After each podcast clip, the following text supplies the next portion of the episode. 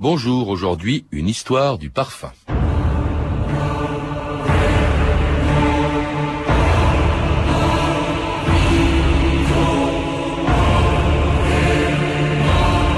Le parfum reste la forme la plus tenace du souvenir. Marcel Proust.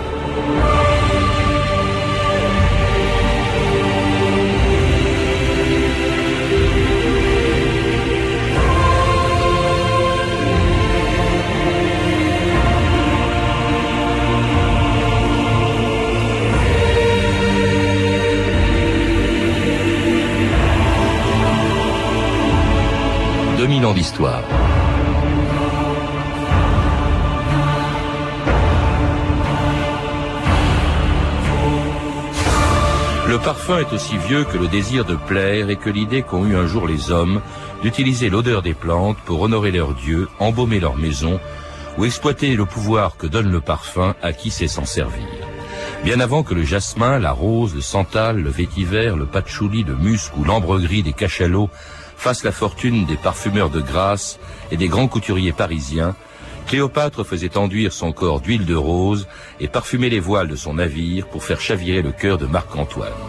Et Marie-Madeleine se faisait pardonner ses péchés en répandant du parfum sur les pieds du Christ. C'est un scandale. cette femme, que vient-elle faire ici? Comment ose-t-elle entrer ici? Elle le souille. Simon, assis-toi. Sais-tu de quel genre de femme il s'agit? Je t'en prie, Simon. Je suis arrivé dans ta maison. Et tu l'as point versé d'eau sur mes pieds. Ni donné le baiser d'accueil, ni versé l'huile sur ma tête. Elle, elle a mouillé mes pieds de ses larmes. Les a essuyés avec ses cheveux. Et les a oints de parfum.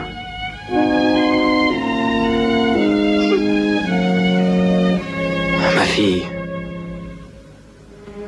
tes péchés et je sais qu'ils sont nombreux, te sont pardonnés car tu as beaucoup aimé.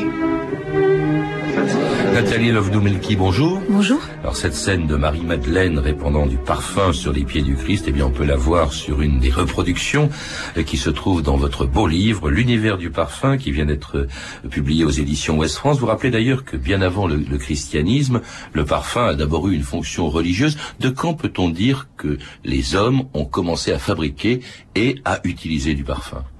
Eh bien, on, on a commencé à se parfumer dès l'Antiquité. Les premiers parfumeurs étaient des prêtres égyptiens et euh, ils préparaient des parfums et des huiles liturgiques dans les temples.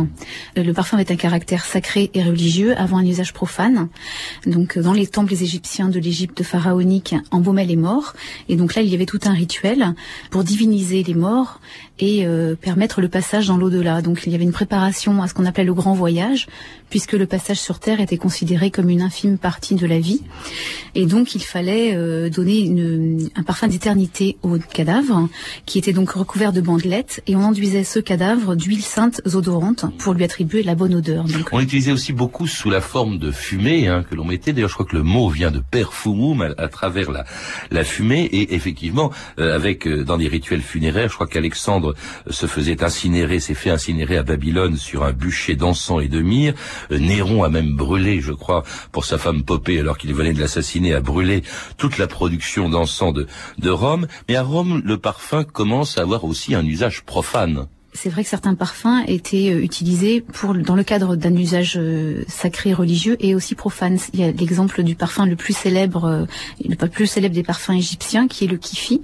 Le kifi, on appelait le parfum deux fois bon, puisqu'il était utilisé en offrande aux divinités, mais aussi pour soigner la population. Mmh. Il avait des vertus curatives et était censé rendre joyeux. Ah et donc, il était utilisé par les prêtres égyptiens en fumigation pour procurer du bien-être, hein, mais aussi il est associé à une boisson pour lutter contre les maladies hépatiques et pulmonaires. Alors ce qui est curieux, vous le rappelez, Nathalie Lovnoumelki, pendant à peu près mille ans, euh, c'est-à-dire à la fin de l'Antiquité euh, et pendant toute la durée du Moyen Âge, on parle très peu du parfum euh, dans les textes, on a trouvé peu de textes. Est-ce qu'on en utilisait du parfum encore à l'époque? Alors c'est vrai qu'avec la montée du christianisme, le Moyen Âge est marqué par une régression de l'emploi profane des parfums au profit d'un usage religieux. Mmh. Et il faudra attendre le retour des croisés pour voir réapparaître euh, l'intérêt pour les aromates et les senteurs mmh.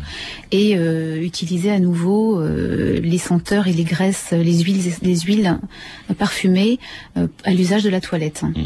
Alors justement, à la fin du Moyen Âge, où le parfum revient à travers l'Italie et dans les bagages de Catherine de Médicis, dont le parfumeur était un certain Nostradamus.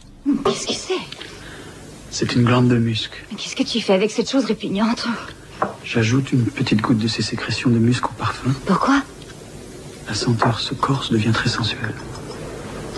Les hommes en perdront la tête. Incroyable. C'est incroyable. Un arôme délectable à partir de cette chose infecte. Restez ici à Paris. Vous vivrez richement et avec vos bons parfums, vous deviendrez l'idole de nos faubourgs.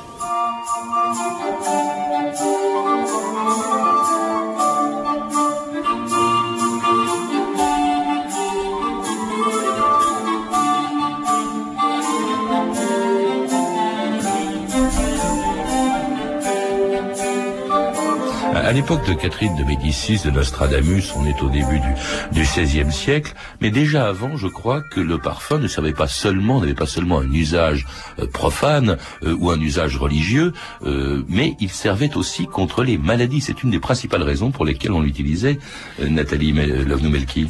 Oui, tout à fait. En fait, il était utilisé pour lutter contre les maladies, notamment au Moyen Âge, lors de la grande peste noire qui a frappé l'Europe et qui décimait la population. C'était en 1348.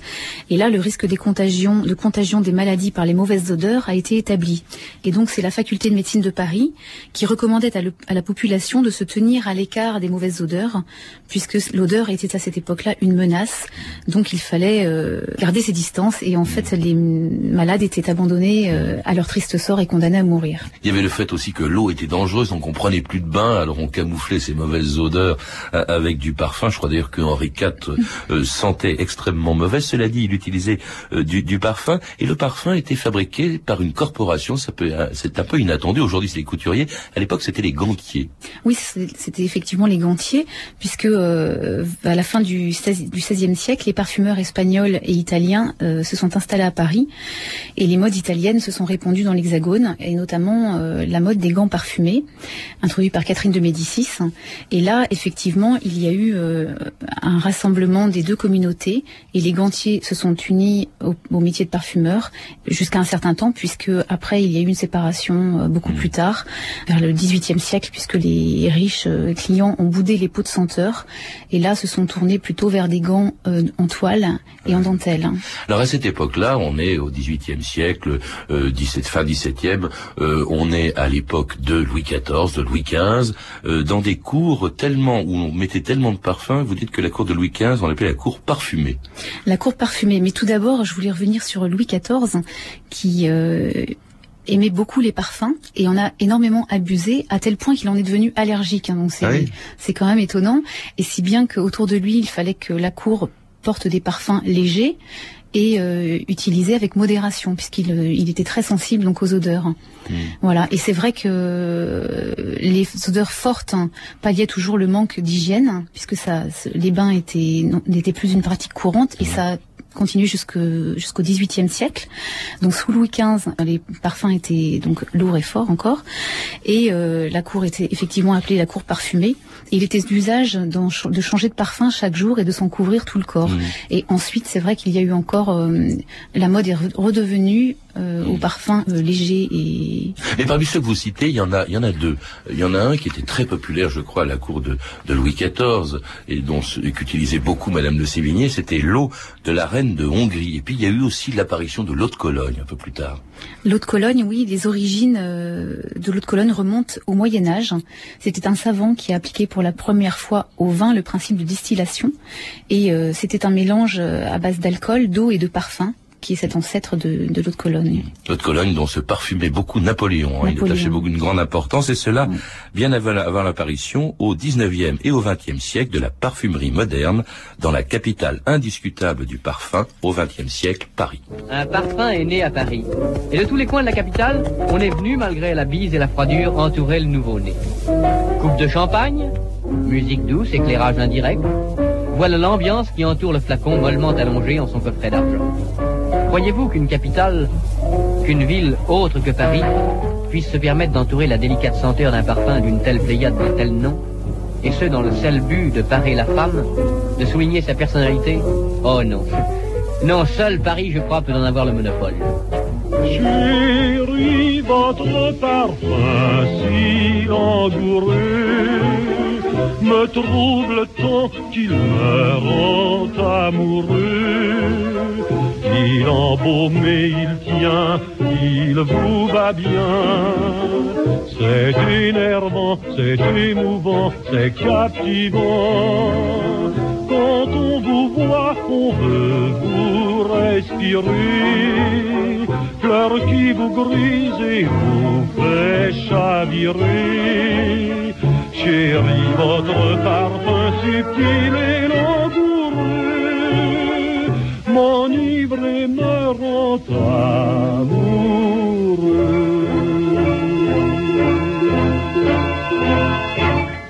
Chérie, votre parfum me grise, Robert Burnier, une vieille chanson euh, d'il y a une cinquantaine d'années. Le, le, premier pouvoir justement que l'on prête au parfum, Nathalie Lovnou-Melki, c'est son pouvoir de séduction, justement. Ah, le fameux pouvoir de séduction. C'est vrai que le parfum est souvent euh, présenté comme mystérieux et doté d'étranges pouvoirs, eh bien, on risque de déplaire à un bon nombre de personnes et surtout des parfumeurs. Euh, je vais vous dire que non, en fait, c'est pas vrai du tout. Euh, les découvertes scientifiques sont récentes, elles ont été dévoilées au cours des 50 dernières années, donc elles ont dévoilé que le parfum n'avait pas de pouvoir. On connaît très bien ce sens à présent, et si euh, on parle de l'odorat là, de l'odorat, et si on connaît l'odorat, c'est qu'on on, on sait si il peut être sensible et et mmh. répondre à, à, un pouvoir des odeurs euh, ou pas. Et, et, là, ce n'est pas le cas. Vous n'allez pas plaire aux parfumeurs parce que je vois quand même le nom de quelques parfums volcan d'amour, obsession, désirade, hot, shocking. On a envie d'y croire. Hein. Oui, bah oui, mais moi j'y crois, moi j'y crois encore. bon, je vais peut-être pas vous répondre alors sur cette question-là. Je vais briser vos rêves. Euh, non, en fait, c'est vrai que le monde de la parfumerie, il faut dire que les enjeux financiers sont énormes et donc euh, ils ont tout intérêt à entretenir ce rêve et ce pouvoir des, des parfums. D'ailleurs, ils, ils, savent utiliser et dépenser des, des, des sommes colossales. Je, je pense euh, notamment au, au, parfum numéro 5 de Chanel, hein, où euh, Nicole Kidman vient de réaliser euh, donc dans un film publicitaire de deux minutes. Hein, ce film aurait coûté euh, la modique somme de 7 à 11 millions d'euros et euh, la belle australienne aurait touché un cachet de 7,5 millions euh, d'euros. C'est fou qu'ils sont capables d'investir effectivement pour, pour vendre leur parfum. Oui, mais ça, ça marche puisque pour le parfum poison, un flacon se vend toutes les 50 secondes. Bon, ils Alors, doivent s'y retrouver. C'est d'autant plus surprenant, Nathalie Lovnoumelki, que au fond, le parfum fait appel à un sens dont on ignore presque tout, ou en tout cas ce que l'on en sait, c'est peu de choses par rapport aux autres sens, c'est l'odorat parce qu'on n'y prête pas assez attention. En fait, euh, c'est jugé, c'est un sens qui est jugé euh, peu important. Euh, les odeurs sont futiles pour beaucoup de personnes, alors que ça apporte beaucoup. Si on va visiter euh, un endroit on part à la mer, où on va se faire une balade en forêt et qu'on sent ces odeurs, ça apporte une plus-value. J'ai mmh. envie de dire, ça donne, c'est un sens qui apporte au bien-être, euh, pour des bonheurs à vivre, comme pour des dangers à fuir. Si ça sent la fumée, le gaz. Est-ce que c'est subjectif ou objectif au fond, une bonne ou une mauvaise odeur? C'est totalement subjectif. Il n'y a pas de bonne ni de mauvaise odeur. Les odeurs sont neutres hein, dès la naissance, à l'exception des odeurs qui ont été euh, expérimentés in utero par le fœtus dès le sixième mois du fœtus, donc grâce à, au, à la diversification alimentaire de la mère. Donc euh, et ça c'est acquis, ce sont des bonnes odeurs acquises pour la vie. Donc ensuite ça se fait entre 0 et 4 ans l'intérêt le, pour les certaines mmh. odeurs. C'est vrai que la, pour la quasi-totalité des gens, euh, une bonne odeur ce serait l'odeur de vanille pourquoi Parce qu'elle euh, elle rappelle les sucreries, les confiseries. Et donc, euh, voilà, on peut dire quasi 100% des gens affectionnent l'odeur de vanille. En tout cas, c'est pas avec de la vanille. Il y a bien d'autres produits que l'on met dans, comme ingrédient dans la fabrication du parfum, dont on ignore, dont on connaît mal les étapes de fabrication. En gros, euh, c'est quoi? Comment fabrique-t-on du parfum? Alors il existe trois principaux modes de fabrication, surtout des procédés d'extraction, puisqu'il s'agit de capturer l'âme des plantes, des végétaux, pour obtenir ce qu'on appelle une essence ou une absolue. Donc une absolue, c'est, l'essence même euh, euh, des plantes, donc c'est vraiment l'odeur hein, concentrée. Euh, alors les trois procédés, c'est tout d'abord la distillation, puis l'extraction solvant volatile et enfin l'enfleurage. Alors très succinctement, on peut dire la distillation, c'est un petit peu le principe de la cuisson à la vapeur. C'est très simple. On utilise donc on, c'est l'une des plus anciennes techniques d'extraction et elle est aujourd'hui la plus utilisée.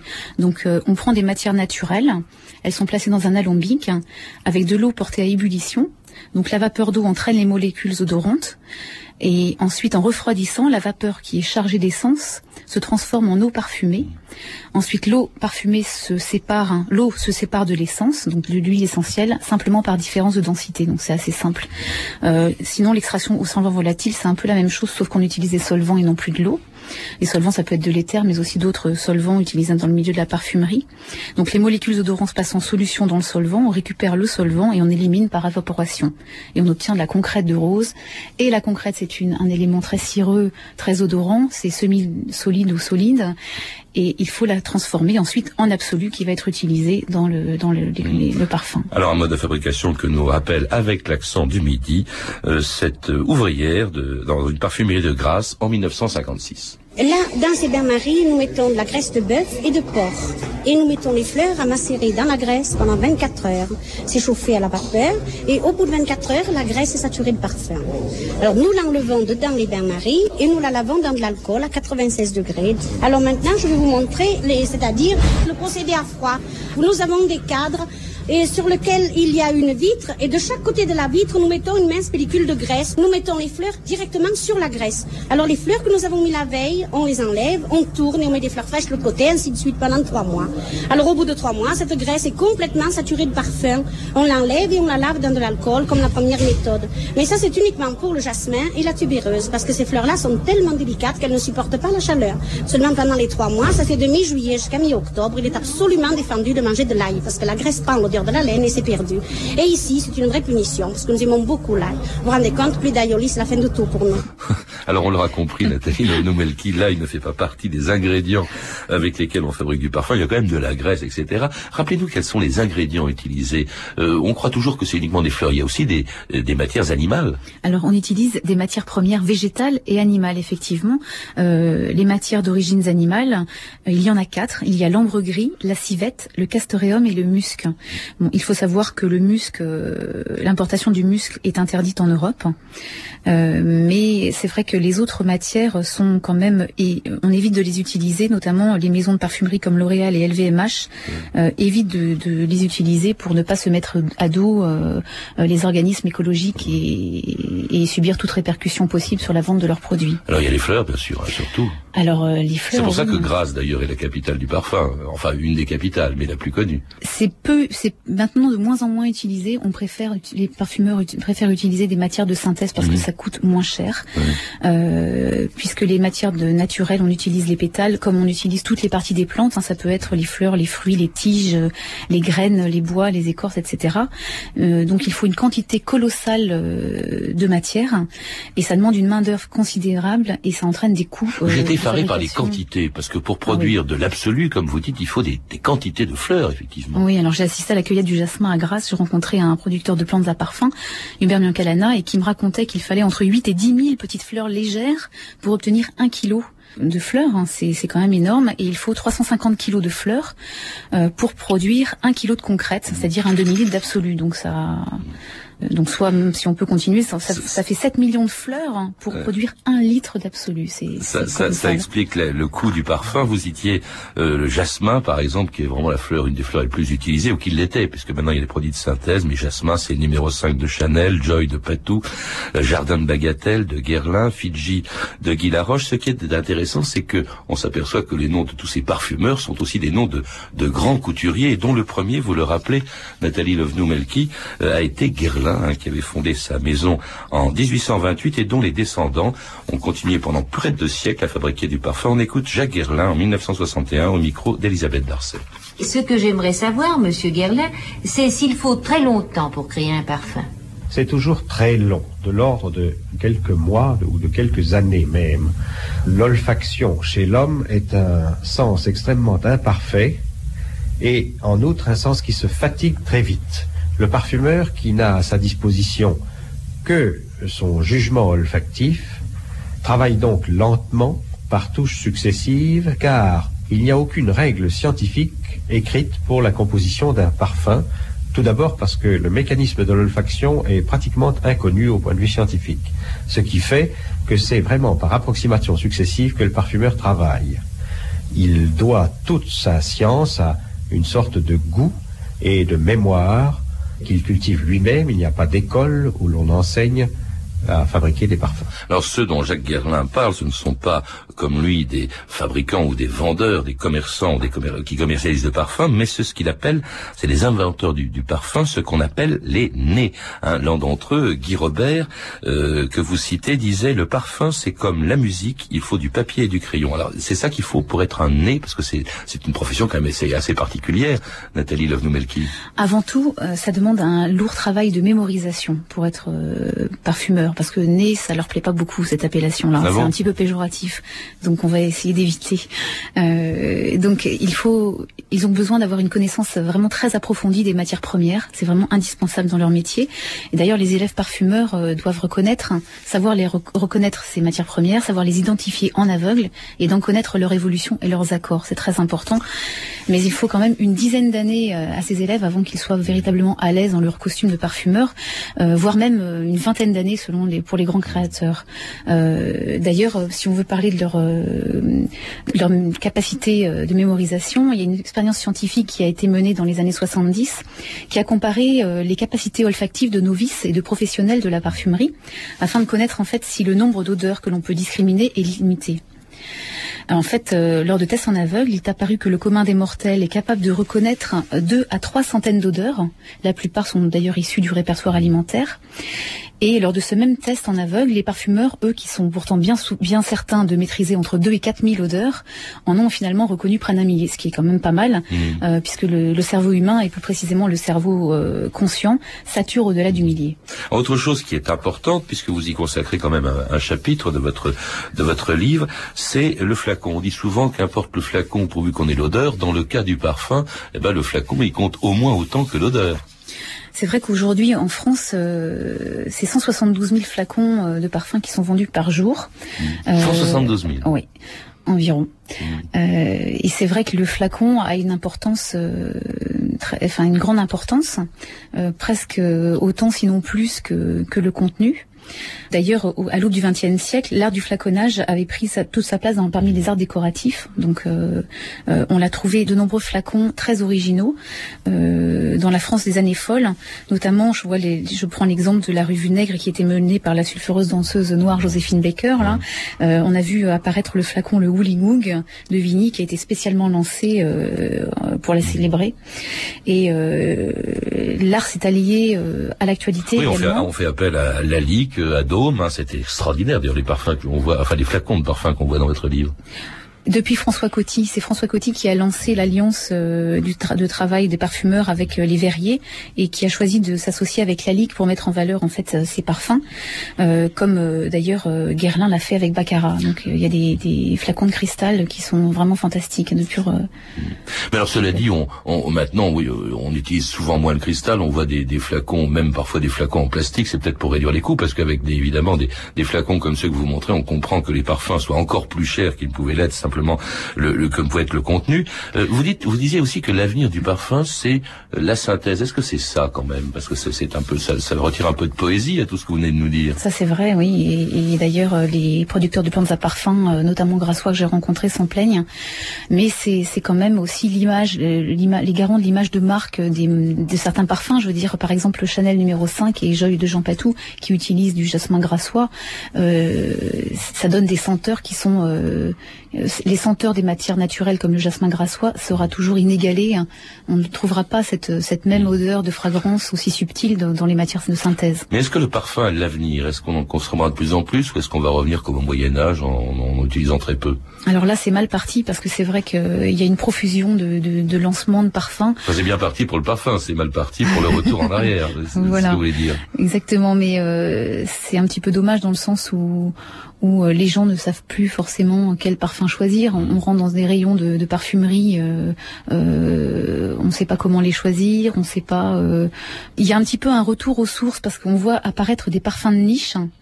Donc c'est en fait des parfums de prestige qui sont créés par des parfumeurs indépendants et non plus des parfums, non pas des parfumeurs attachés à des maisons de, de matières premières. Et donc là, il y a un, ces, ces parfumeurs s'attachent à renouer en fait avec la tradition des artisans euh, parfumeurs tels que Annick Goutal, Frédéric Malle, euh, Jean-François Laporte.